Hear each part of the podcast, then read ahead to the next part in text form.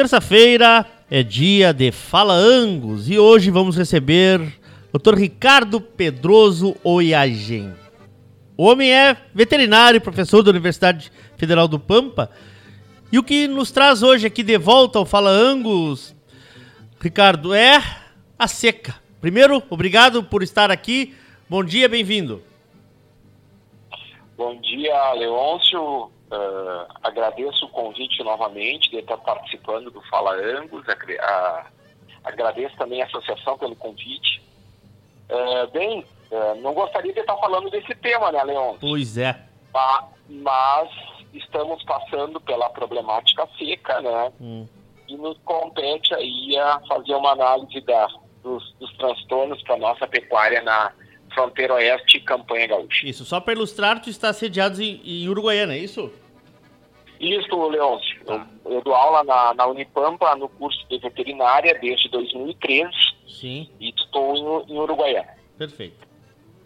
Onde, né, a coisa não é nem um pouquinho boa. Uruguaiana é marcada por ser uma cidade com, com os, as duas pontas de temperatura, né? Muito frio no inverno e muito quente no verão. É uma, é uma terra muito plana, muito quente, né, Ricardo? É mais ou menos por aí que podemos começar, né? Isso, isso, isso. A Uruguaiana tem essa característica da amplitude térmica, né?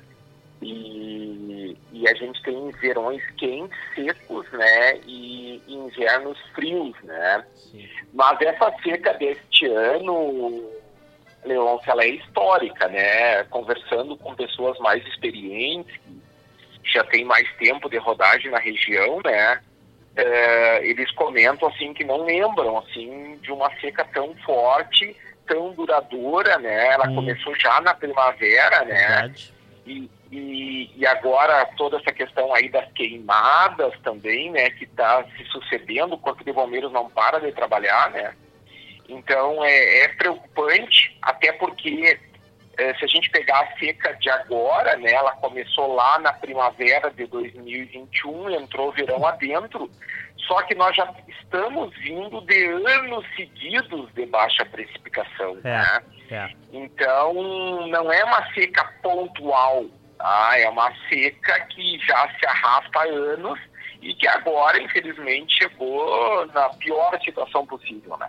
É, nós já tivemos aí nesses últimos anos aí secas até na entrada do inverno, né? Que a gente comentava, vai vir a geada e vai queimar um pouquinho de pasto que tem, né? Mas bom. Sim. Tratamos com seres vivos, né? Estamos aqui para falar de pecuária, de gado. Sim. Qual, sim. qual, o impacto que tu estás esperando, Ricardo? O que, que Não, nós podemos esperar? Não, o impacto, num primeiro momento, é em perda de produção. Tá? produção com tá. certeza, é, com algumas exceções, né? É difícil os animais não estarem é, sofrendo aí um déficit no, no ganho de peso, né? As fêmeas, se a gente for entrar um pouco na na temporada reprodutiva eh, devem ter eh, taxas de prenhez menores do que outros anos, né? Hum. E isso vai refletir lá na frente quando vai nascer menos terneiro, né? Então, num primeiro momento, assim, Leôncio, nós, hum, primavera, verão são meses onde a pecuária é, tende a ter um desempenho produtivo melhor, né, em comparação ao inverno, né, falando em campos nativos. Sim. E esse ano a situação se inverteu, né? E, e, além da seca, reitero, vou falar de novo a questão das queimadas, que aí dizima toda aquele pasto que estava ali seco, né? Mas estava, e agora queimado, a situação é mais grave ainda. Então, assim, é, consequências, perda de peso nos animais, né? Eles não desempenham conforme o esperado, né? E animais em recria, em terminação, e na cria, né? Que é grande parte do rebanho de cria está nessa nossa região, Leôncio. Uh, nós devemos ter uma queda na taxa de prenhez, né? E vamos confirmar isso com os diagnósticos de gestação hum. agora no outono. Pois é. Um, a gente, eu costumo dizer sempre quando eu converso com, com especialistas, como é o caso hoje, Ricardo, que a, a, o campo nos deixa algumas lições, né? A gente tem que pensar no campo, nos problemas do campo antes. Não adianta querer agora, no meio da seca, querer resolver o problema da seca. O único problema que resolve a seca é a chuva, né? Não temos outra. Se tivéssemos tido uh, preparo antes, guardado água, enfim, essas coisas todas que a gente já falou. O que fazer neste momento? Estamos no dia 25 de janeiro. A chuva parece que chega ainda essa semana. Né? Pelo menos os prognósticos são esses, mas de prognósticos errados já tivemos vários, né? Mas parece que a partir de quarta-feira entra essa frente fria e vamos ter alguns volumes de chuva que a gente ainda não tem ideia do que seja. O que fazer para quem está hoje nos acompanhando? O que fazer? Tá. Não, é excelente tua pergunta, tá, Leôncio? É, primeiramente, assim, o ideal era ter um planejamento anterior do ponto de vista nutricional, é, esperando verões secos, né? Que, segundo os especialistas, de cada 10 anos no Rio Grande do Sul, sete anos nós temos algum tipo de seca, de déficit hídrico.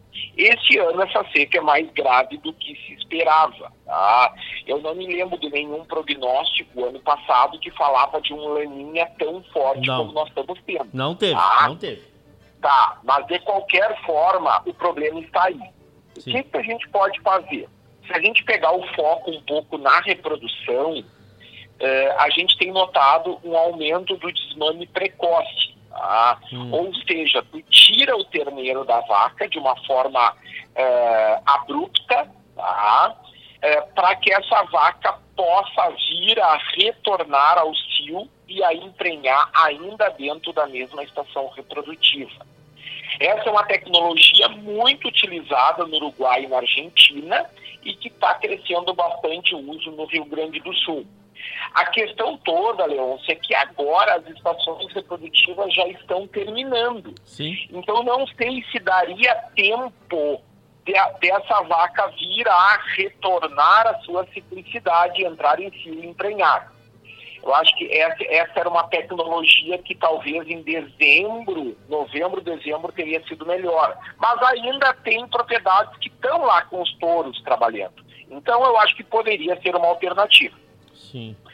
Outra alternativa uh, são as suplementações, né? E aí nós temos várias uh, opções de suplementos proteicos, energéticos, de rações, uh, de, até suplementação volumosa, um, uma silagem, um feno que tu possa comprar ou se tu tem estocado na tua propriedade, tu pode usar agora.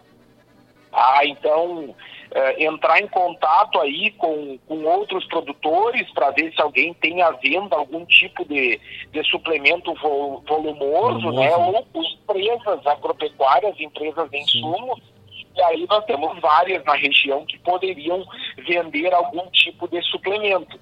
Porque o déficit, ele é geral. Ele é um déficit mineral, proteico e energético acima de tudo, sim, né? Sim. Então tem que tem que lançar mão de alguma tecnologia de insumos para tentar passar por essa fase mais, uh, vamos dizer assim, grave, né? Crítica. Torcendo que essa que o mês de fevereiro seja um mês mais chuvoso, sim, né?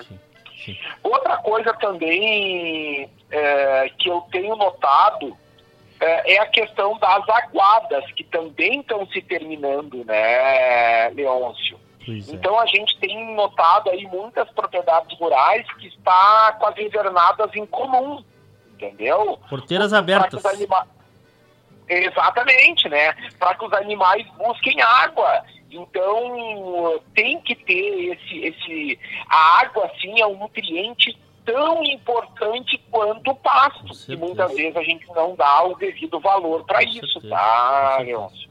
Com certeza. É, e uma outra provocação que eu faço, assim, para o pessoal que, que, pensando mais aí em planejamento para outros anos, né, é a questão também da sombra, né? O Pampa Gaúcho, ele é uma região que historicamente tem pouca sombra. Sim. E aí, quando tu pega um verão muito forte como este, com essa onda de calor que está 15 dias aí na região, os animais entram num estresse calórico muito grande. Então, a gente tem que valorizar cada vez mais as formações de capões de mato dentro da propriedade. Uh, e tem alternativas de tu acabar plantando esses capões, né? Claro. A gente vê muito capão de eucalipto, né? É, porque mais cedo ou mais tarde nós vamos ter uma outra seca, nós vamos ter uma outra onda de calor, então vamos nos planejarmos para isso, né? Claro, claro. É, é, é, são, são, é uma série de medidas que a gente tem que pensar, mas como eu já como, como eu tenho dito, não adianta pensar quando o problema está instalado. E uma outra coisa, né, cara, que talvez o nosso produtor tenha que entender é que esse é o momento de perda. Então, Uh, já estamos com os custos lá em cima. Deve, podem estar dizendo isso. Ainda querem que eu compre material seco? Pois é, mas infelizmente é isso. Infelizmente temos que comprar, infelizmente temos que sacrificar uh, o terneiro. O ideal seria o terneiro ficar mamando na vaca o máximo, mas não. Vamos tirar, vamos perder um pouco do desenvolvimento desse terneiro para conseguir salvar o todo, né? Eu acho que isso é importante. Claro, tem muito produtor que está fazendo uma venda forçada, que ele não esperava que ele iria vender agora, claro. mas ele está vendo que é uma medida emergencial para diminuir o prejuízo, né? Porque Isso. o prejuízo está posto, tá né, Leon? Está posto, né? E uma coisa assim que nós que estamos mais na pecuária ainda a gente agradece um pouco é que nós temos uma perda parcial em desempenho não é uma lavoura que tu perde claro, toda a claro, lavoura, claro, né? Então a, a, a, pecuária tem essa característica, né? Claro que ninguém gosta de passar por uma época tão difícil como essa, mas quando tu compara com atividades agrícolas, né, o teu prejuízo Sim. é menor, né? Com certeza, com certeza. E, e uma outra alternativa, assim, talvez num, num outro extremo, né, de desembolso, É a questão de tu pensar no futuro em alternativas de irrigação artificial dos pastos, né? Isso está crescendo bastante, né? Tá, mas aí nós precisamos ter a água para irrigar, né? Precisamos pensar claro. primeiro na represa, né? É, exato. Não, mas ah. pensando em planejamento, né, sim, sim. Leôncio, eu acho que cada vez mais esses sistemas com pivô, com malha, com mangueira, a gente tem que pensar nem que seja um pulmão dentro da tá. tua propriedade para que em momentos tão graves como este a gente possa minimizar um pouco as é. perdas. É. Bom, tomara que semana que vem a gente tenha notícias melhores, tomara que a gente consiga passar por isso. Eu lembro de ouvir histórias de homens de campo que na década de 20 ou de 30, se não me engano, século passado, tivemos uma seca mais ou menos parecida com essa que estamos, falando, que estamos uh, passando agora. Né? Talvez eu não gostasse de, de estar aqui para ver isso, porque a gente sabe, né, que a luta de, do homem do campo ela é, ela é interminável, né, Ricardo? E batalhando sempre e tem coisas que realmente não dependem de nós, que dependem de lá de cima. Tomara que essa chuva venha, né, irmão? Claro, com certeza. Estamos na torcida e a sociedade tem que valorizar, né? Porque o produtor rural ele produz alimentos para alimentar toda a população urbana, né? Com então certeza. isso é importante e que bom assim eu tenho notado uh, olhando assim alguns alguma coisa na mídia, né? O quanto que o pessoal está se dando conta dos prejuízos econômicos para toda a sociedade de uma crise no setor primário. Com certeza. Ricardo Oiagem, nosso participante hoje do Falangos. Obrigado, doutor Ricardo. Abraço para amigo. Obrigado, um abraço em você. Falangos, todas as terças-feiras, inéditos às 11h30 da manhã, reprisa na quarta-feira às 18h15, na quinta-feira às 9 horas da manhã, mas também disponível no teu agregador favorito de podcasts, no Spotify da radiosul.net.